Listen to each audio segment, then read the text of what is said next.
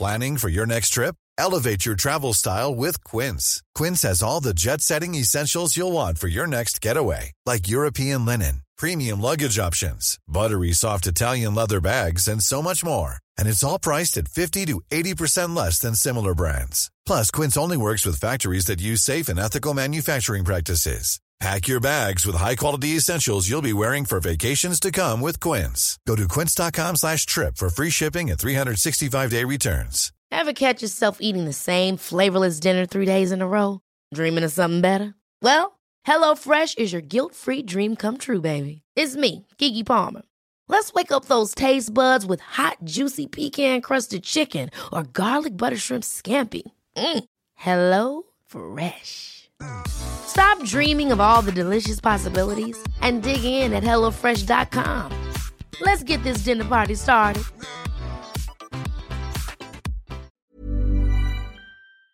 Et c'est après que je fais le lien entre ah mais en fait je bouffe parce que ma journée me plaît pas. Et les deux deviennent évidents. Quoi. Salut à toutes et à tous. Je suis très heureuse de vous retrouver ce samedi 17 octobre 2020 pour une interview en compagnie de Claudia. Claudia est ce qu'on appelle une coach de vie et son rôle c'est d'accompagner chaque personne sur le chemin d'une vie plus épanouissante et plus enrichissante. Je vais te laisser découvrir tout ça et d'ailleurs elle en parle beaucoup mieux que moi dans cet épisode. Nous discutons de son parcours, de sa mission de vie et de sa vision du bonheur et tu peux dès aujourd'hui retrouver la vidéo de cette interview sur l'Instagram de l'émission Bouteille à la mer-du-bas podcast. J'ai passé un excellent moment en sa compagnie et j'espère que tu vas apprécier cet épisode. Petite précision, si tu entends un petit bruit de fond, c'est normal, c'est simplement mon ordinateur qui avait décidé de faire beaucoup trop de bruit au moment d'enregistrer. J'arrête de parler et je te laisse avec notre discussion. Alors bonjour et bienvenue Claudia, je te remercie d'avoir euh, voulu participer à une interview sur Bouteille à la mer, ça me fait très plaisir. Euh, est-ce que tu pourrais commencer par te présenter, s'il te plaît? Ouais, ça marche. Ben, merci à toi, merci à toi de me recevoir et bravo pour ce concept que du coup j'ai un peu regardé et tout. Et je trouve que c'est une super opportunité de donner de la visibilité et de parler de euh, comme tu dis, on a tous quelque chose à raconter, donc ça c'est top, merci pour ça. Euh, alors me présenter, ouais, alors bah du coup, donc je m'appelle Claudia, j'ai 24 ans, euh, je le dis parce que souvent les gens me disent, ouais, t'as que 24 ans avec ce que je propose et tout.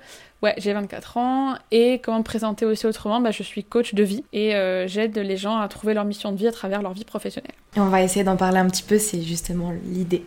On va parler de tout ça. Euh, donc comme tu le sais, j'imagine le but de l'interview, c'est de faire une rétrospective, une rétrospective sur ta vie. Et donc, bah, on va commencer par l'enfance, comme d'habitude. Est-ce que tu pourrais me parler un petit peu de cette période de ta vie et des souvenirs que tu en as? Donc du coup, c'est vrai qu'on remonte assez loin, même si j'ai que 24 ans, j'ai l'impression qu'on a quand même toujours, des trucs euh, à raconter. Euh, alors l'enfance, oui. Les souvenirs que j'ai de l'enfance, c'est euh, souvent, euh, je commencerai par dire qu'aujourd'hui, parler un peu déjà de dev perso, je suis un truc qu'on appelle introverti. C'est pas bien défini dans le, dans, enfin, c'est mal vu dans le sens où on croit que ça veut dire timide, ultra euh, réservé et tout, quoi, pas du tout. C'est juste un moyen de se donner de l'énergie. Et j'ai mhm. besoin d'être seul pour prendre de l'énergie, alors qu'un extraverti, il a besoin d'être avec des gens, c'est comme ça qu'il s'énergise. Donc c'est juste, euh, c'est juste ça. Mais dans la société, l'introverti, c'est oh mon dieu, le timide du coin, euh, qui est super réservé et tout, alors que pas forcément. Et quand je dis ça à ma mère, pour parler de l'enfance, du coup, elle me dit, mais pas du tout, t'étais une, petite fille qui adorait chanter, qui était toujours au milieu du groupe et tout. Ah ouais. alors oui, mais bah justement, alors c'est là que du coup tout l'a priori arrive, parce qu'on peut être introverti, mais être quand même la fille qui est au milieu du groupe et tout ça. Souvent même des gens très connus, alors j'ai pas en tête, mais des gens très très connus qui font de la scène et tout, sont introvertis, mais ils sont quand même sur le devant de la scène. Donc euh, j'étais une petite fille, bah, du coup introvertie, mais qui donné l'impression, hein, d'après ma mère, euh, d'être toujours au milieu, la mouche du coche et tout. Très princesse, dans mon souvenir évidemment. Euh, princesse, je voulais être chanteuse.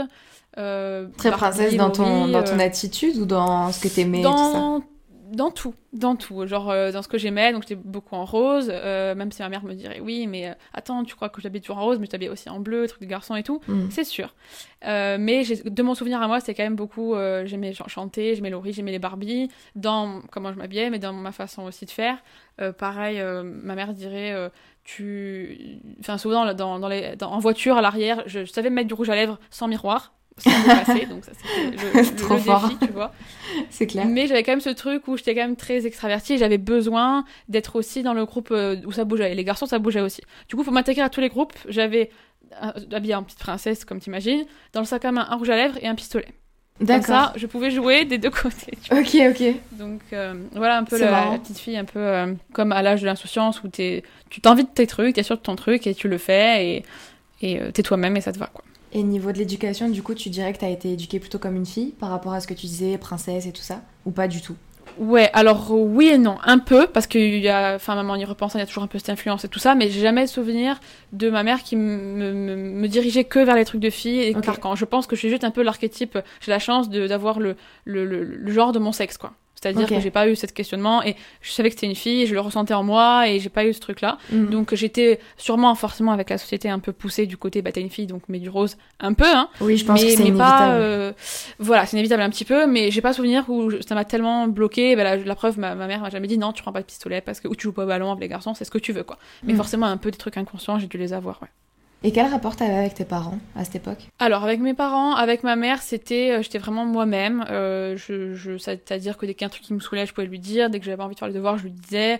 J'étais avec elle le plus souvent. Quand j'étais petite, mon père était pas, enfin il travaillait énormément, il était pas très très présent. Il était pas Mhm. présent pour moi, pas trop. Mais en fait, j'en avais peur. C'est-à-dire que c'était toujours la menace. C'est-à-dire que ma mère, c'était, t'es pas gentil, j'appelle papa.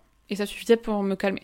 Donc je l'aimais beaucoup, j'avais un peu ce truc d'admiration, euh, peut-être complexe de Deep ou voilà, le papa et tout. Donc je l'aimais beaucoup. Et j'avais pas, je pense que je, je dis aujourd'hui que j'étais pas très présente parce que ma mère me l'a dit, il me l'a dit, parce qu'on me l'a dit. Mais pour moi, c'était ma normalité. Ouais, tu l'as pas forcément euh, ressenti comme, comme un manque. Non, voilà, c'est maman est là tout le temps, et papa est là euh, le week-end. Et c'est normal. Mais avec le recul, on m'a dit, bah ouais, j'étais pas trop trop là pour toi. Mon père me dit souvent, je t'ai changé qu'une couche, une seule fois. Et je crois même que je me rappelle pour te dire comme j'étais grande et comme ça m'a marqué. Mais Ouais. enfin, c'est et voilà. Mais pour moi, c'est normal. C'était le rôle un peu d'un papa, donc un peu le truc sexiste et tout. Mais il y avait quand même ce truc de t'avais peur de, de ton père du coup. Ouais, j'avais un peu cette peur d'admiration dans le sens où de temps en temps dès qu'il me parlait c'est plus pour des leçons et tout et il me faisait comprendre enfin j'avais l'impression que le chemin qu'il suivait lui c'était le chemin que je devais suivre. C'est pour ça Mm. qu'aujourd'hui je suis entrepreneur comme lui, je pense hein, quelque part c'est lié. Ah. Et, euh, et c'est un peu sur un piédestal où waouh euh, j'ai un, un peu peur et il est méchant et mais je dois le suivre à la fois quoi. D'accord, ouais, c'est cette vision un peu de modèle euh, tout puissant Ouais. finalement. exactement, exactement. Je vois complètement. Euh, ben on va avancer un petit peu, on va partir sur l'adolescence. Pareil, comment t'as vécu l'adolescence? Alors l'adolescence, du coup, moi je dirais, bah, du coup dans le, dans le coaching j'en parle souvent, mais jusqu'à à peu près vers les 10 ans, on est soi-même et tout. Enfin, avant ça on apprend à se connaître, autour des 10 ans on est vraiment soi-même, d'où euh, le Barbie, le chant et tout. Et vers, euh, donc adolescence, vers 11, 12, 13, selon euh, les définitions de l'adolescence pour chacun. Du coup c'est là où on se conforme plus aux carcans sociaux, je trouve, donc on sort un peu de nous-mêmes et en tout cas on essaie de se chercher. Et du coup moi j'étais dans la génération, euh, pour parler de mon adolescence, en tout cas de l'entrée dans mon adolescence, très Tokyo Hotel. Du Ouais. coup, voilà. Tu vois, le, le, le, le genre, bah forcément, j'ai 24 ans, donc on fait le calcul, c'est ça. Et donc, un peu de rebelle. Alors, j'ai pas fait la crise d'adolescence de fou. J'ai jamais fait euh, de. euh, jamais eu d'heure de colle. Jamais, une, pas une seule fois de ma vie. Ah ouais. Euh, Bravo. Ouais, Ça, c'est un zéro exploit. fois, je sais pas comment- Ouais, mais enfin, vraiment, voilà, naturellement. On va en reparler, mais je commençais déjà à être dans un des, un des trucs qui m'ont bloqué, c'est être dans le fait plaisir et pleasing people, toujours pouvoir plaire aux gens. Ok, Donc, il faut pas avoir d'heure de colle quand on commence à être cette fille euh, tu voulais faire plaisir euh, à tes plaire aux parents, gens, quoi. tout ça. à mes parents, à être euh, la, la fille qu'on attend, tu vois, tu verras dans mes études et tout, ça va se, se dénoter aussi, mais je commence à me rendre compte que, ok, les règles c'est ça, il faut s'y plier, sinon c'est pas bien, et on se fait embêter. Et donc du coup, pas d'heure de colle et tout, mais ça n'a pas vraiment été un effort, jamais fait le mur, jamais séché l'école, mais c'était pas un effort, tu vois, c'était juste, euh, c'était moi, et c'était important aussi pour moi de suivre les règles, je pense, avec du recul. Mm. Même aujourd'hui, euh, maintenant que je me suis déconstruite et tout, euh, voilà, suivre les règles c'est quand même important pour moi, et c'est dans mes valeurs. Ouais, ça la- fait partie même de ta personnalité. L'intégrité et tout, voilà, c'est important pour moi aussi. Je vois. Et, euh, et donc j'avais quand même ce petit côté rebelle, mais que l'extérieur. Parce que sinon, je, je, je, je faisais pas le mur et pas l'école buissonnière. ni Ouais, c'était l'image que tu voulais donner. Ouais, c'est ça. Et ça m'a permis de me faire un peu, mais de voir où sont mes limites à moi aussi déjà. Donc être un peu rebelle, s'habiller différemment et tout, trop important. Du coup, je m'habillais plus en fille, mais en- en- presque en garçon, en noir, enfin les, les cheveux rouges et tout, enfin vraiment. Et ça m'a permis de dire ouais, je peux le faire quoi. Je suis une fille, mais je peux même en étant une fille avoir un look de garçon et sortir un peu des carcans sociaux et tout. Donc ça, ça m'a fait plaisir, ça m'a fait du bien, je pense. Mais euh, je pense même par rapport à mon enfance et tout, j'ai du coup, tu parlais de l'adolescence, j'ai grandi très vite. C'est-à-dire que je pense que quand mes parents se sont séparés vers 8 ans, je pense que ça fait partie des facteurs, pour l'avoir vu souvent, où vraiment là tu grandis, tu es d'un bond. Donc tu es plus une enfant, donc tu dois penser à tes affaires, le week-end, le machin. Puis tu vois les parents se disputer un petit peu, mais en vrai ils sont pas vraiment toujours disputés, mais les moments de désaccord, euh, même si aujourd'hui on est tous en famille, tous ensemble, la belle famille, tout mélangé, les Noëls et tout, il y a aucun problème. Mais c'est vrai que au moment où ils se séparent, il y a le moment où tu comprends les adultes, quoi. Tu te rends compte, ouais, les adultes en fait des fois ils s'aiment plus, des fois il y a des tensions, le- les maisons, enfin tout de suite on grandit vite et euh, on, devient la personne qui s'occupe de nous-mêmes. Enfin avant c'est les adultes qui s'occupent de nous-mêmes et là je dis ok, euh, quand je déposais de chez papa à maman, c'est moi qui dois m'occuper de ma sécurité et de moi-même et tout. Donc euh, franchement j'ai l'impression de, de grandir très vite. Et puis généralement j'ai toujours eu l'impression d'avoir à peu près, c'est bizarre, deux ans d'écart de mon vrai âge. C'est-à-dire que pour revenir à l'adolescence, à 14 ans, j'ai eu envie d'avoir une voiture. Alors normalement, on commence à conduire accompagné vers 16 ans. À 16 ans, j'ai eu envie de faire tout ce qu'on veut faire euh, quand on est adulte, genre les boîtes et tout. Et j'ai toujours ce truc de deux ans d'écart, et ça m'a toujours travaillé. Et en fait, j'ai fait le lien un peu plus tard que avant de, de m'avoir, euh, mes parents avaient, ma mère avait déjà été enceinte avant moi. Euh, d'une fille aussi, à peu près deux ans avant, avant moi, qui malheureusement, est, enfin c'était une fausse couche à 6-7 mois, donc assez triste et tout. Et, euh, et, bon, si on parle un peu dans la truc de psychologie de comptoir et tout, on peut commencer à imaginer que peut-être que j'essaie d'être cette fille-là, cette fille qu'ils auraient voulu avoir deux ans avant. Ouais, que t'as fait une espèce de lien. Euh... Exactement. Et tu le savais ça, que t'aurais pu avoir une grande sœur? Oui, alors je l'ai su, je me rappelle pas quand, ça n'a pas été un choc, un jour elle me l'annonce et tout, mais assez tôt, euh, genre je sais pas, je l'ai su à 18 ans ou quoi, mais elle a dû me le dire en grandissant, euh, voilà, j'ai déjà été enceinte avant toi et tout ça. a toujours fait partie de ta normalité. Voilà, exactement. Mais c'est juste un jour j'ai fait le lien, mais toujours ce truc, ça, ça, ça faisait souffrir de d'avoir des envies qui correspondaient pas à mon âge, j'ai toujours eu des amis qui avaient deux ans de plus que moi, rien n'était à mon âge, quoi. D'ailleurs, j'ai sauté une classe dans mes études aussi. Enfin, rien n'était. Il y a toujours un truc avec ça. Et un jour, je dis merde, mais c'est pile poil le, moment où j'aurais dû. Euh, en plus, c'était pas une fausse couche à 2-3 mois, hein. ils avaient déjà le prénom et tout, donc euh, bon, euh, pas évident. Bah oui, 6-7 mois, t'as dit Ouais, c'est ça, 6-7 mois, donc du coup, la grossesse ah, c'est énorme. quoi. On a eu le temps de se faire une idée du bébé et tout et tout. Et donc, du coup, j'ai eu un peu peut-être ce truc inconscient de vouloir, sans savoir hein, vraiment, vouloir coller à, au premier enfant qu'il voulait avoir. Quoi. Toujours aussi, comme tu disais, dans cette optique de vouloir faire plaisir et être la fille qu'on voulait que tu sois exactement, entre guillemets. Exactement ça, tout le temps, ouais, c'est ça. Et quel rapport t'avais à ton corps euh, quand t'étais ado? Alors quand j'étais ado, euh, je commençais à me rendre compte que j'avais un, un, corps euh, vraiment et que ça importait les autres. C'est-à-dire que c'est mon cœur, mon corps n'était pas neutre, c'était pas juste à moi, et c'était qu'on pouvait avoir un avis sur mon corps et il fallait qu'il soit comme ci ou comme ça. Je, rétrospectivement, il était juste normal, je pense. Je commence à avoir les, la puberté, donc je commence à avoir un petit peu des formes et tout. Et euh, même avant ça, par rapport aux formes, euh, je me rappelle en étant petite à pleurer dans ma douche parce que je voulais de la poitrine. J'étais une enfant, donc j'avais pas de poitrine, quoi. Et mais j'avais compris que pour grandir, moi qui voulais toujours grandir trop vite et tout ça, grandir, c'est être une femme. Être une femme, elle a la poitrine. Donc je me dis, lien de cause à effet. Mm. Je pleurais dans la douche pour avoir de la poitrine, ma mère s'en rappelle et tout. Et j'ai été exaucée parce que j'ai eu beaucoup de poitrine, euh, vraiment, vraiment. donc bah, c'est bon, ça marche, les prières comme quoi ça marche. Et, euh, et du coup, bah, c'est, donc, c'est ce que j'ai eu, donc j'ai eu des formes, etc., euh, relativement vite et tout. Et je me suis rendu compte déjà le regard sur les garçons. Euh, je commençais à avoir, enfin voilà, je commençais à sentir mon corps sexualisé. Et les carcans aussi de il faut être mince, faut pas être trop mm. grosse. Et donc j'étais juste normale, mais je commence, je crois en réalité, peut-être fin de l'adolescence. Hein. Je commençais à voir, pas grosse, mais il faut faire attention. Voilà, faut faire attention. T'as des formes, donc un peu, je suis un peu en forme de 8. Et c'était, bon, c'est, c'est bien, mais voilà, pas, pas trop, pas, pas plus de hanches, pas trop de ventre. Et j'avais rien, hein, mais déjà dans la carcan sociaux qui fait que ben, encore une fois, dans le perso, on se rend compte, quand on croit être grosse, on devient grosse. Parce que quand on croit être grosse, on a le comportement de quelqu'un qui est grosse, qui fait des régimes, qui fait attention. Et donc, quand on fait des régimes, on reprend du poids, on est frustré, euh, enfin, on perd, on reprend et tout, et on devient, ça devient vrai. C'est-à-dire que quand on croit être grosse, notre cerveau, il aime pas la dissonance cognitive, il va vouloir confirmer ce qu'il croit partout, comme le matin on se lève, oh, je c'est une mauvaise journée, ça, devient vrai. Hein. On, remarque que les fois où euh, le, feu rouge, enfin on se prend tous les feux rouges, on se renverse du café, donc putain, en fait j'avais raison ce matin, c'était vraiment une mauvaise journée. Mais en fait c'est qu'une vision de l'esprit. En vrai c'est du 50-50 euh, comme dans tout. Mais du coup c'est devenu vrai et c'est là que j'ai commencé probablement à prendre du poids à fin d'adolescence. Ouais, je vois. Euh, du coup on va parler un petit peu de ton parcours maintenant. Après le lycée, qu'est-ce que tu fais? Où est-ce que tu t'orientes? Et qu'est-ce qui t'amène à maintenant être comme tu l'es aujourd'hui, coach? Euh, qu'est-ce qui t'a dirigé dans cette voie-là? Alors du coup, les études, c'est là que je reviens un peu au faire plaisir, pleasing people, et suivre ce qu'on me dit. Euh, comme euh, bah, bah, malheureusement la société ne nous apprend pas à nous connaître et à savoir qui on est au fond de nous, ce qui se passe, c'est que j'ai fait les études et les, choix qu'on m'a dit qu'il fallait faire. Du genre, bon, bah, la primaire et tout ça, le collège. Alors collège, fin collège, on commence à se poser des questions, lycée technique ou pas, et on me disait non, faut faire du général et tout, ok plus déjà en seconde, on commence à se poser la question. En fait, il y avait une option en seconde, c'était MPS ou MPSI, quelque chose comme ça, euh, qui était juste euh, méthode pratique scientifique, donc qui nous orientait vers une première S, quoi. Et j'avais déjà compris qu'il fallait faire la terminale S et il fallait avoir le bac S parce que ça ouvre plus de portes. Comme ça, j'aurais plus de choix toujours dans l'idée de choisir pas. Tu vas voir, ça va euh, guider un peu toutes mes, tous mes choix. C'est pour pas choisir, je prends les options les plus larges. J'étais pas particulièrement douée en maths, au contraire, mais il fallait, il fallait faire un truc large et tout. Ouais, pour toi, c'était le truc à faire. Le truc à faire parce qu'on m'a dit, bah écoute, euh, si tu sais pas quoi faire, et puis même ça ouvre plus de portes, c'est un peu la, la, la, voie royale et tout, même si t'es pas bonne en maths et tout, tu pousses et tu le fais, et comme ça, tu pourras, auras du choix. Donc j'ai poussé pour être en seconde avec l'option euh, qui facilitait l'entrée dans la première S plus tard, que j'ai pas eu parce que j'ai pas les notes pour, j'étais pas bonne en maths, mais j'ai poussé, j'ai avec, moi j'habite en Corse, donc mais un peu l'idée que euh, quand, on connaît quelqu'un, ça marche et ça, ça a un peu poussé, ça a un peu marché. Donc voilà, la du coup, après la logique première S, terminale S, bac S. tout est logique. Mais bac S, une fois que j'ai mon bac en poche, toujours pas plus avancé, parce que l'idée c'est de prendre toujours un truc large. Donc je sais toujours pas, j'ai jamais me posé la question. Et mais c'est vrai qu'à la fin, donc au moment de la terminale, quand on choisit, on fait nos choix.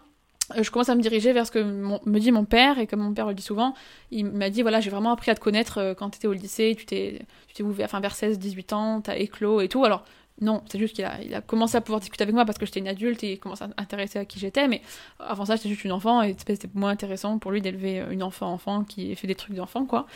Et en fait, du coup, je commence à écouter beaucoup ce qu'il me dit. Et ça, de là, j'ai toujours écouté, j'ai toujours fait ce qu'il me disait parce que c'est un peu parole de, parole de- du Messie, euh, comme je disais tout à l'heure.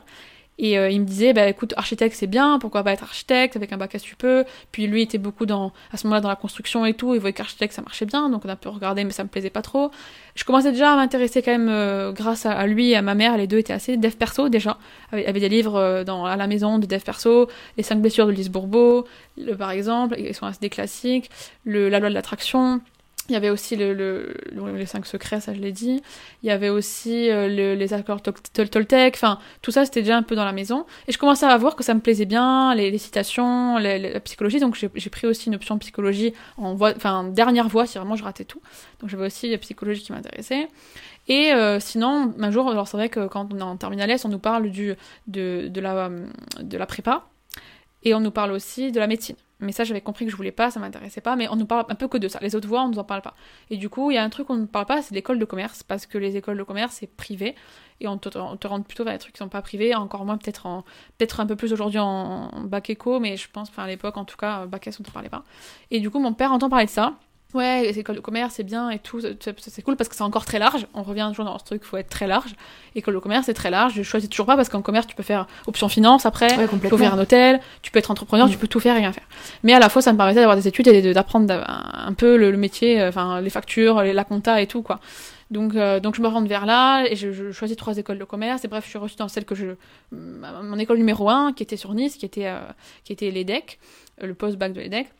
Et euh, j'ai toujours entendu mon père depuis petite me dire quand t'as ton bac, tu pars à Nice. Je sais pas pourquoi Nice, pas Paris, pas. je- Après, il y a aussi une fac en Corse, donc j'aurais pu rester en Corse. Non, non, non, tu restes pas en Corse. Ici, il y, a- que des chèvres, et puis même, euh, trop de- pas, pas de délinquance, mais ce truc de. euh, on a la, la gâchette facile, voilà, il avait pas trop envie que je tombe dans ce truc-là. Alors que bon, euh, limite, quand on est sur le, le continent, comme nous on dit sur Paris et tout, bah, il y, a, il y a un peu d'insécurité parce que j'étais seule là-bas et tout, donc. euh, Mais lui, il voulait que je parte, il fallait que je fasse mes armes ailleurs. Ouais, c'était sa vision du Sa truc. vision, voilà, je pense que lui, il a, il a eu la chance de partir, mais peut-être pas autant qu'il voulait, pas autant que moi, donc il m'a dit, écoute, pars à Nice, parce qu'à Nice, en vrai, il avait, on a un peu de famille à Nice, donc pars à Nice. Et donc, for- forcément, je fais les decks qui est à Nice, et je pars à Nice, etc. Donc, euh, et donc c'est comme ça que je fais une école de commerce qui, en vrai, maintenant, alors c'est pas, c'était bonnes études, hein, parce qu'aujourd'hui ça, ça me sert quand même parce que je suis entrepreneur, mais à la base c'était beaucoup pour euh, parce que je savais pas. Et finalement, mon père commence à se rendre compte que j'arrive dans la fin de mes études des 4 ans. Mes études, en gros, j'ai beaucoup bougé en école de commerce, on bouge beaucoup. J'ai, euh, j'habite à Paris, j'habitais à Nice aussi. Du coup, j'ai habité à Lille parce qu'après j'ai fait une spécialisation entrepreneuriale. Ah ouais, t'as fait pas mal de, de villes au final. J'ai fait pas mal de villes, ouais. J'ai fait euh, New York aussi. J'ai eu la chance de faire six mois, un double diplôme à New York. Donc, trop cool l'école de commerce pour ça. Euh, mais je voulais que j'avais voulu rentrer en France, encore plus en Corse. Et mon père commence à voir que j'avance dans mes études, j'arrive presque à la fin. Et, il se demande, je pense, qu'est-ce que je vais lui donner à faire à ma fille, quoi. Parce que je suivais tout ce qu'il me disait. Et il se dit, bah tiens, elle veut rentrer. elle- elle- elle je ne voulais rien. Il décide que c'est bien pour moi de rentrer en Corse. On peut dire la vérité, mais finalement ça me va. Euh, donc tant mieux, mais bon, il faut qu'elle rentre en Corse et tout. Qu'est-ce qu'on peut faire en Corse? Bah, la, Corse, une des économies principales, c'est le tourisme. Logique. Donc il dit ok, on va, on- il- vu qu'il était dans, le- dans le dans le bâtiment, il euh, construit un hôtel, en gros une résidence hôtelière pour moi, enfin pour moi, dans l'idée de me dire ben un jour tu le reprendras, je le gère moi, et quand tu reviendras en Corse, tu le reprendras. D'accord. Et donc euh, il construit C'est une génial. résidence. Oui, sauf que c'est un bullshit job, donc non. Mais enfin, dans l'idée c'est génial, mais en fait oui, c'était ma prise. c'est sûr, mais l'idée, l'idée est chouette. Sur le papier tout est bon bah ouais école de commerce donc on peut ouvrir euh, tout il y avait même une spécialité euh, hôtellerie euh, donc tout est tout est possible plus enfin l'économie de la Corse tout est, nickel quoi mais en fait c'est pas juste que je voulais ça me parlait pas je voulais pas faire ça en plus j'étais au collège j'avais pris l'option allemand et donc, il y a beaucoup de touristes allemands, on n'est pas nombreux à parler allemand en Corse. J'adorais les langues, j'adorais parler anglais, c'était tout bénef, quoi. Sur le papier, tout très bien. Et donc, il me prépare ce truc-là et tout. Et en fait, je me rends compte en rentrant en Corse que finalement, pour X raisons, je peux pas reprendre tout de suite l'affaire. Bref, donc je rentre en Corse, mais je fais un peu autre chose.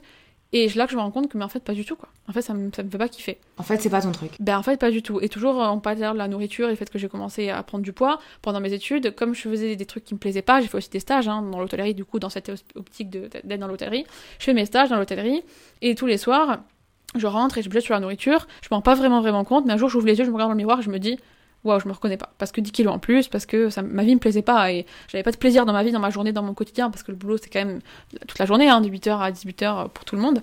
Et du coup, quand ma journée, rien qui me, qui me faisait pétiller, qui me faisait vibrer, qui me remplissait, arrivé le soir, bah, je plus d'avoir du plaisir dans ma journée, le seul plaisir c'était dans ce que je mangeais. Et donc un jour, j'ouvre les yeux, 10 kilos en plus, et c'est comme ça que je rentre encore plus dans le dev perso du genre, qu'il faut que je me fasse aider. Et j'avais compris que c'était pas une question de nutritionniste, de, de apprendre à manger. Je savais qu'il faut manger des haricots verts, ça j'avais compris. Mais le truc, c'est que c'était plus fort que moi, j'arrivais le soir je pouvais, je devais manger des trucs ultra forts en dopamine, quoi. Et, euh, et c'est comme ça que je rentre dans le dev perso. Et c'est après que je fais le lien entre ah mais en fait je bouffe parce que ma journée me plaît pas. Et les deux deviennent évidents. Quoi. Bah d'ailleurs on va en parler puisque aujourd'hui t'es coach certifié si je Ouais. me trompe pas. Ouais. Euh, et donc comme tu me l'as dit t'aides les femmes à ouvrir les yeux sur ce que tu qualifies de bullshit job. Euh, Je vais juste te demander de le définir. Du coup, pour qu'on soit bien d'accord sur ce que ça veut dire. Et euh, bah, du coup, j'aimerais te demander pourquoi tu t'es orienté là-dedans. Parce que bah, dans le développement personnel, il y a énormément de, de, de Bah oui. branches. Comme tu dis, tu peux avoir la nutrition, etc. Donc pourquoi ce domaine-là? Et qu'est-ce que c'est bullshit job, du coup? Alors du coup, euh, moi, je me suis rendu compte que justement mon problème c'était ça, c'était un boulot qui me plaisait pas. J'avais fait tout ce qu'on m'avait dit de faire, mais ça me nourrissait pas. Et euh, je pense aussi c'est beaucoup lié au fait que comme je suis passée par là, bah, je veux aider les femmes à plus tomber dans ce truc-là, les femmes, et même les hommes, plus généralement tout le monde, quoi. Le monde entier, euh, chacun soit à sa bonne place. Et pour moi, ça passe beaucoup par le boulot parce que ça occupe beaucoup de notre, euh, notre temps, de notre journée. Et finalement, euh, le, je suis rentrée par la nourriture parce que moi, c'était mon résultat. Mais il y a des gens qui ont un bullshit job et qui fument ou qui boivent et tout. Et un bullshit job, pour moi, c'est quoi? C'est comme un travail alimentaire. Il y a des gens qui pensent qu'un travail alimentaire, c'est un travail un peu en bas de l'échelle, entre guillemets, c'est-à-dire euh, caissière ou balayeur et tout, parce que c'est juste un travail qui- qu'on fait pour avoir de l'argent. En fait, un travail alimentaire, on peut être cadre, avoir super poste, super salaire, et faire un boulot dont le seul but, c'est de donner de l'argent à la fin du mois parce qu'il faut bien vivre pour, pour manger, dans, à côté de ça, qui nous remplit pas. C'est un, boulot pour moi qu'on fait, du coup, comme son nom l'indique, pour euh, avoir l'argent à la fin du mois, pour pouvoir vivre, parce qu'il faut bien vivre, il faut bien avoir un travail, parce que socialement, voilà, mais qui nous ennuie, quoi, qui nous emmerde. Et c'est un peu le piège, parce que parfois, c'est pas l'enfer. C'est-à-dire qu'un bullshit job, c'est rarement l'enfer euh, au bagne, on se fait pas maltraiter et tout, parce que si c'est ça, on serait parti. C'est pas un bullshit job, c'est un, boulot horrible. Et si c'est un bullshit job, c'est un boulot où, bon, ça va. On est devenu pas mauvais, c'est moyen. C'est avec certains collègues c'est pas top, d'autres ça va. Il y a une copine qu'on aime bien, donc c'est pas ouf. Et c'est le gros piège, c'est parce que c'est un peu bouf, moyen, un peu inconfortable parce que quand même c'est chiant, ça nous plaît pas, ça nous nourrit pas.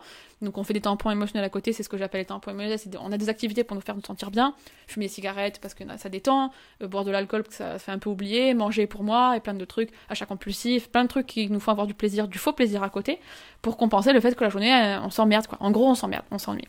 D'accord. Mais c'est pas assez fort pour euh, se rendre compte et démissionner comme ça, parce que c'est évident. Ben c'est c'est ça, sur le coup non, mais après à la longue c'est après plusieurs mois etc qu'on se rend compte, mais en fait euh, j'ai un truc que je fais en excès, euh, donc nourriture, alcool ou autre, et à côté de ça ma journée pff, je m'ennuie. Et quand l'ennui et le redondant et le, le, le, le quotidien, le métro boulot dodo un peu tout mou là, le, truc un peu moyen, c'est quand ça devient trop redondant que là ça devient insupportable. Mais au tout début c'est un peu le piège parce qu'on tombe dedans et c'est pas l'enfer l'enfer.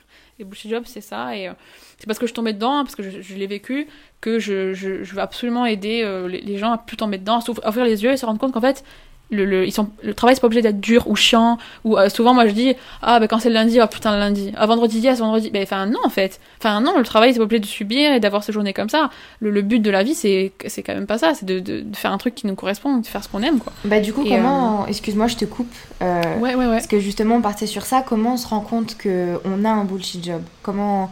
C'est quoi les, les signes, les, les red flags un petit peu? Ouais, bah, c'est un peu ce que, ce que je disais là euh, tout à l'heure, c'est que peut-être qu'on a une activité qu'on, déjà qu'on fait un peu trop à l'excès, qui nous, euh, qu'on qu'on fait dans le but de, de ressentir ce truc, pour se sentir bien, et si on nous l'enlève, ça devient le drame, du genre, pour garder mon exemple de la nourriture, c'était tiens, bah, le soir, du coup, je commande euh, sushi, quoi, par exemple, parce que ça me fait plaisir et tout. J'arrive dans le magasin de sushi, si, si le magasin est fermé, c'est le drama. Parce que mon seul truc de bonheur de la journée, c'était ça. Et si on me l'enlève, mais je. Enfin, c'est pas bon, je, je, suis pas vivante, quoi. J'ai trop une truc négatif. Donc, c'est si vraiment il y a un, attachement émotionnel avec un- une activité en particulier, et si on l'enlève, c'est le drama, petite, euh, petite alerte. Et niveau du boulot, c'est euh, collé à ce que je dis. C'est je m'ennuie un peu, c'est pas fou. J'ai hâte des vacances, j'ai hâte du vendredi soir. Le lundi, je suis saoulée. Euh, mais je suis plutôt pas, pas mauvaise. Et l'un dans l'autre, ça va, mais en fait, j'ai pas envie. Et surtout quand je pose la question, Il n'y a pas de passion, quoi. il n'y a pas de passion, au contraire, c'est un peu un truc, limite ça nous prend plus d'énergie que ça nous prend euh, en jouer. Et quand souvent je pose la question, si demain on vit dans un monde où t'as pas besoin d'argent, qu'est-ce que tu fais? Si le premier truc que tu fais, c'est je fais pas mon boulot, je m'en vais et je quitte mon boulot, bah ouais, bah pour moi c'est un bullshit job, clairement. Et on peut même trouver des bullshit jobs en tant qu'entrepreneur, c'est-à-dire que des fois on se force à faire un truc qui nous plaît pas, ou parfois, euh, euh, je sais pas, on peut avoir euh, des prestataires qui nous correspondent pas, ou on peut en tant qu'entrepreneur faire l'affaire parce qu'on nous dit de faire telle affaire, de monter telle affaire, mais ça nous plaît pas. Ça peut prendre plusieurs formes. Souvent le salariat, CDI et tout, c'est le peu le cliché, mais on peut faire, euh, enfin le bullshit job il peut prendre plusieurs formes. Et euh, moi, pour prendre mon exemple, si demain on vit dans un monde pas besoin d'argent, je continue à coacher des gens. Euh, différemment peut-être etc mais je continue à c'est plus donc pour vivre et tout donc il y a plus mal le truc de programme d'argent derrière et tout. Mais je, à un moment donné je vais quand même c'est plus fort que moi. Je vais, mais des fois je même je coach ma famille et tout c'est plus fort que moi. Euh, genre je parle avec mes amis. Putain la coach en moi elle a envie de t'aider là. Donc euh, donc je continue à le faire. Parce que c'est ce qui te correspond, quoi. Mais dans ce cas-là, c'est, je pense qu'il y en a beaucoup qui vont penser ça en écoutant l'épisode, c'est que, certes, euh, par exemple, admettons, moi demain, je me dis, je veux arrêter tout ce que je fais en ce moment, je veux être artiste. Faut trouver les, les moyens d'être artiste, parce qu'il y a des voies qui sont plus compliquées aussi. Qu'est-ce que tu Ouais. répondrais à ces personnes-là? C'est ça. Alors moi, du coup, moi, comme je vois les choses, c'est tout est une question de croyance pour beaucoup. Il y a très peu de, de vérité, de faits avérés. C'est-à-dire que, par exemple, le coup d'être artiste, c'est un bon exemple parce que, bah tiens, on va dire peintre ou quoi, vivre de son art dans la pensée que euh, être dans ce monde, il y a déjà plein d'artistes, c'est bouché, même la chanson, enfin des mondes un peu comme ça, c'est un peu bouché. Et ça, en fait, c'est une croyance dans le sens où, dans les faits, s'il y a des gens pour qui c'est possible de vivre de son art, c'est que techniquement c'est possible. La question c'est comment.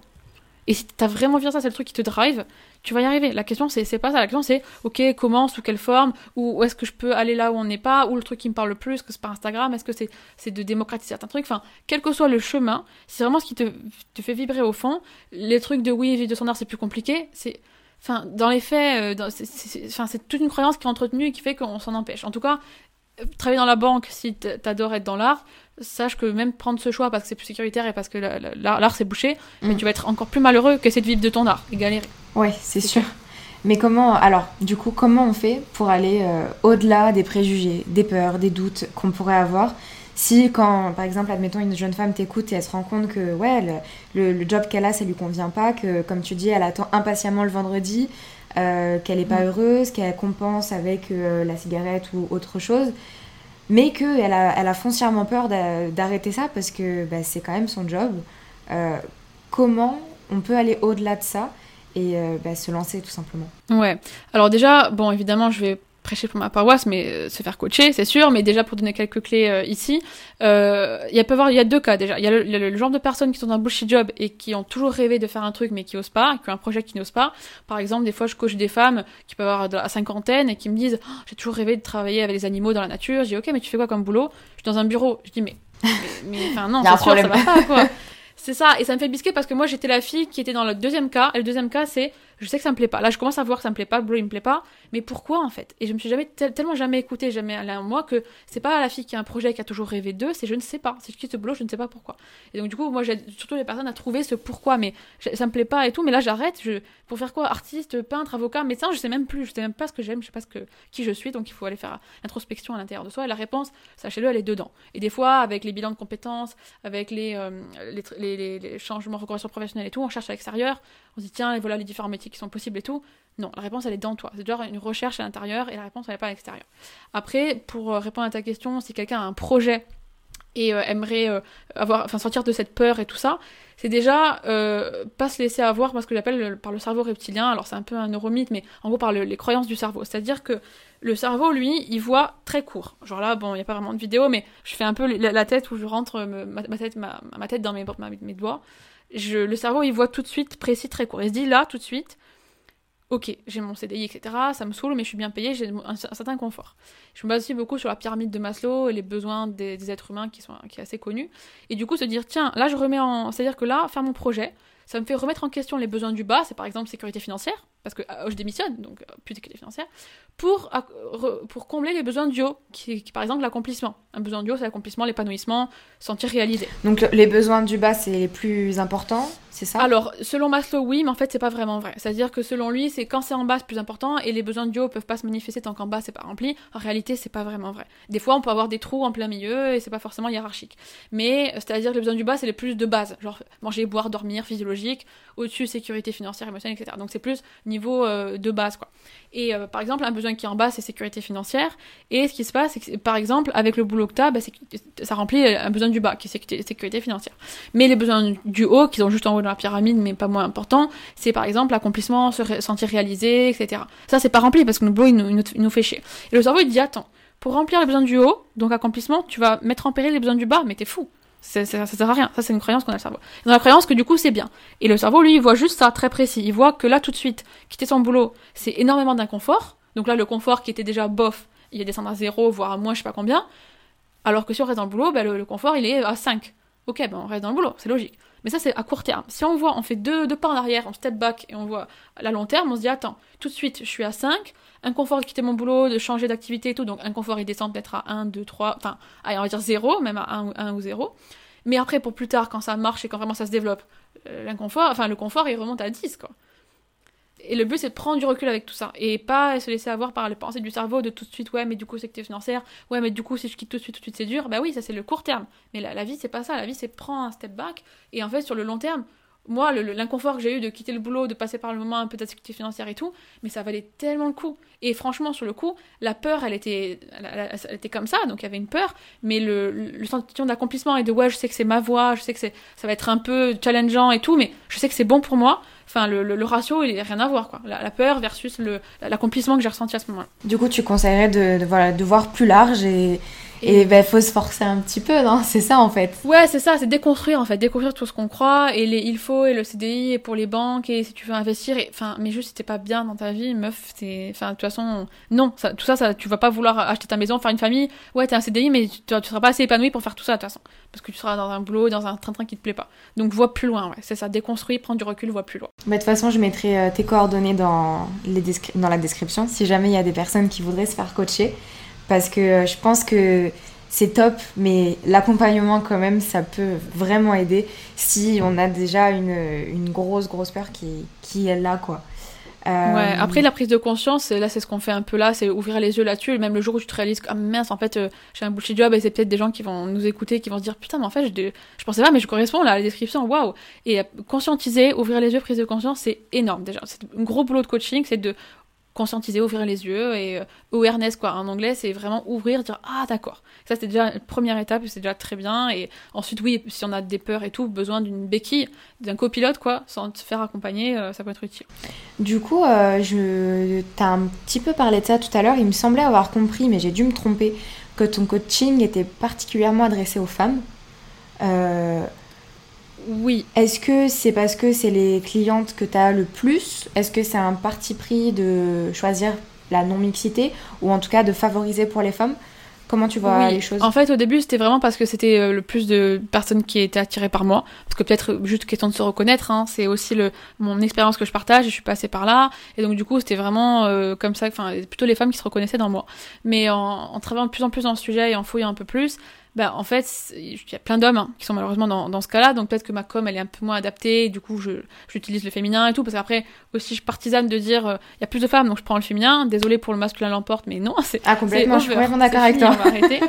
Donc, il n'y a pas de euh, souci. donc voilà, mais moi, mon but ultime, ma, ma, mission de vie, du coup, pour reparler un peu de ça, de chacun doit trouver la sienne, c'est trouver les, d'aider les gens à trouver sa bonne place. Et les gens en général, et, pour, moi le monde va aller mieux si chacun est dans un bon métier, et si les gens se forcent pas à faire un boulot qu'ils aiment pas, du coup ils sont pas énervés, du coup ils font pas la guerre, du coup bon, là je vais un peu loin, mais c'est, enfin tu vois, il y a une idée de, de, de, de place, tu vois, dans, dans ce monde-là, et retrouver au fond de toi pourquoi t'es fait, pourquoi t'es là, est-ce que tu dois accomplir dans, dans cette vie, quoi.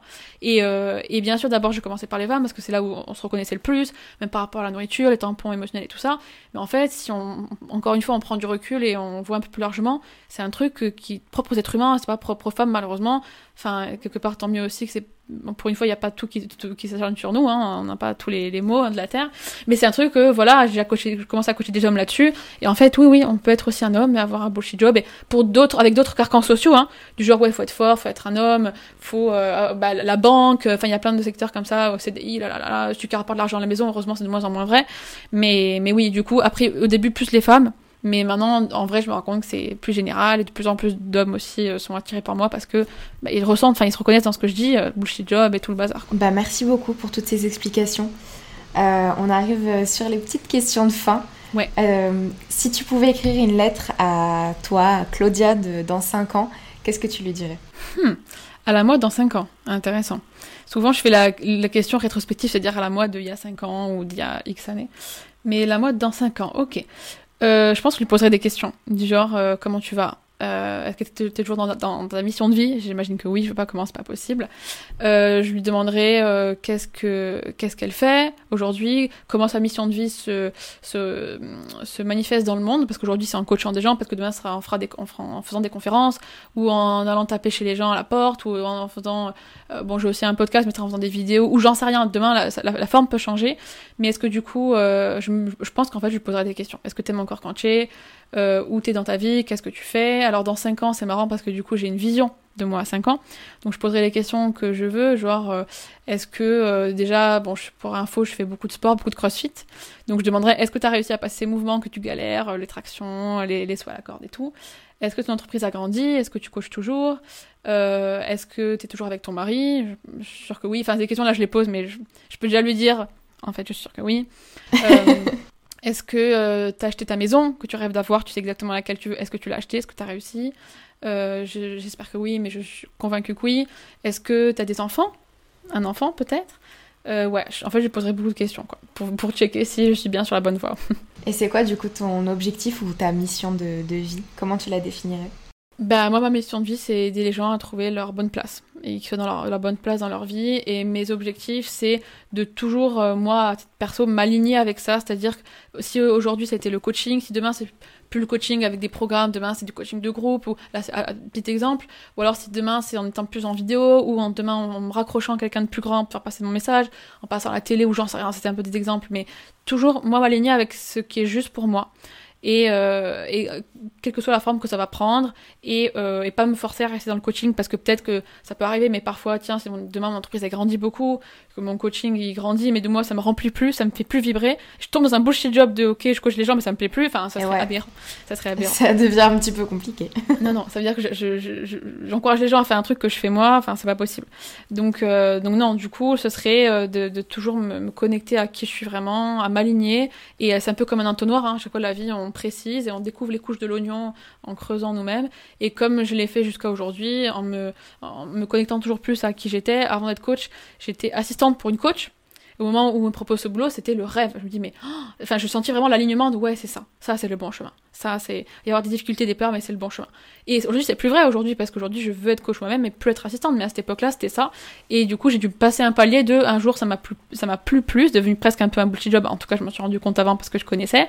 Et j'ai pu m'aligner et me dire, ok, mais aujourd'hui, je passe à une autre étape. Et mon but, serait, voilà, d'être toujours aligné, de suivre les étapes. Et si demain, c'est plus être coach, c'est être autre chose, ben, ça va être dur de laisser un truc qui me plaisait. Comme ça a été dur de, de, être assistante pour, euh, pour cette coach là parce que j'adorais faire ça et au moment où, où c'est passé c'était tellement vrai pour moi je me dis mais comment un truc qui était vrai il y a un an maintenant ça résonne plus? Bah ouais parce que j'ai grandi j'ai évolué. Donc toujours m'aligner quoi. Est-ce que aujourd'hui tu dirais que tu es heureuse Claudia? Alors excellente question. Euh, pour le Monsieur Madame tout le monde je dirais oui. Évidemment je suis très heureuse. Mais j'aime bien dans, dans mon coaching discuter la question. En fait je suis comme tout le monde. C'est à dire qu'on pense qu'être heureuse le bonheur c'est un truc figé et c'est oui. En fait être heureuse c'est avoir 50% d'émotions agréables et 50% d'émotions désagréables et, c'est ok avec ça. La différence entre quelqu'un qui est heureux ou pas heureux, euh, moi qui suis heureuse, qui m'estime heureuse, j'ai pas 80% d'émotions agréables et que 20% du temps ça va pas. Je suis comme tout le monde, c'est 50-50. C'est juste que mes 50 négatifs, d'émotions désagréables et d'émotions négatives, c'est pas un drama et je vais pas les tamponner, enfin je vais pas utiliser euh, nourriture ou euh, cigarette ou autre pour m'y échapper. Je suis ok avec ça et je suis ok des fois d'être fatiguée parce que j'ai beaucoup coaché ou je suis ok des fois d'avoir la flemme de coacher parce qu'aujourd'hui j'ai pas envie ou des fois de faire ma compta ou autre. C'est ok en fait. C'est pas plus j'ai plus d'émotions agréables que les autres. Donc je, me considère heureuse oui, mais je suis juste 50-50 et je suis ok avec les moments plus difficiles et je subis pas. Ouais, je trouve ça super important de le, Bah de ouais. préciser, c'est cool que tu en parles. Et puis pour terminer l'épisode, quel conseil tu donnerais aux personnes qui nous ont écoutés? Le conseil que je donnerais, c'est. euh, alors, du coup, j'ai envie d'en donner deux, mais ça serait connecte-toi à toi-même. Écoute-toi. Écoute-toi dans le sens, pas je procrastine, mais écoute le vrai toi au fond de toi. Et euh, ouvre les yeux. Conscientise, ouvre les yeux, déconstruis, prends du recul. Tout ça, c'est une, manière de se regarder penser. Nous, les êtres humains, on a la faculté de, pouvoir se regarder penser, la méta-pensée. Genre, les animaux, ils peuvent pas. Nous, on peut se dire, putain, mais en fait, je pense ça. En fait, là, je me sens comme ça. Faire un peu, avoir ce recul sur nous-mêmes. Utilise ça à fond. C'est, ça a été vraiment édifiant pour moi. Donc, prends du recul, déconstruis, euh, même bon, tous les carcans sociaux, féminisme et tout, même déconstruis les trucs de ta vie au quotidien, prends du recul et en fonction de ce que tu as, as vu de ça, aligne-toi à ce que tu veux vraiment. Merci beaucoup Claudia. Super, merci à toi Mathilde. Merci du fond du cœur à Claudia d'avoir voulu témoigner et d'avoir partagé son parcours de vie avec moi sur Bouteille à la mer. C'est toujours un plaisir de discuter avec les auditeurs et les auditrices de ce podcast et de partager en interview toutes vos histoires. Donc si jamais toi aussi tu as envie de faire partie de cette aventure, tu trouveras le mail contact en description de cet épisode. Je te rappelle que tu peux nous rejoindre sur Instagram et profiter de la vidéo qui est sortie de notre discussion. Je n'ai plus qu'à te dire merci pour ton écoute et à très vite dans un prochain épisode de Bouteille à la mer. Hi, I'm Daniel, founder of Pretty Litter. Did you know cats tend to hide symptoms of sickness and pain? I learned this the hard way after losing my cat, Gingy. So I created Pretty Litter, a health monitoring litter that helps detect early signs of illness by changing colors, saving you money and potentially your cat's life. Pretty Litter is veterinarian developed, and it's the easiest way to keep tabs on your fur baby's health right at home. Go to prettylitter.com and use code ACAST for 20% off your first order and a free cat toy. Terms and conditions apply. See site for details. Ever catch yourself eating the same flavorless dinner three days in a row? Dreaming of something better? Well, HelloFresh is your guilt free dream come true, baby. It's me, Kiki Palmer. Let's wake up those taste buds with hot, juicy pecan crusted chicken or garlic butter shrimp scampi. Mm. Hello Fresh. Stop dreaming of all the delicious possibilities and dig in at HelloFresh.com. Let's get this dinner party started. Planning for your next trip? Elevate your travel style with Quince. Quince has all the jet setting essentials you'll want for your next getaway, like European linen, premium luggage options, buttery soft Italian leather bags, and so much more. And is all priced at 50 to 80% less than similar brands. Plus, Quince only works with factories that use safe and ethical manufacturing practices. Pack your bags with high-quality essentials you'll be wearing for vacations to come with Quince. Go to quince.com/pack for free shipping and 365-day returns.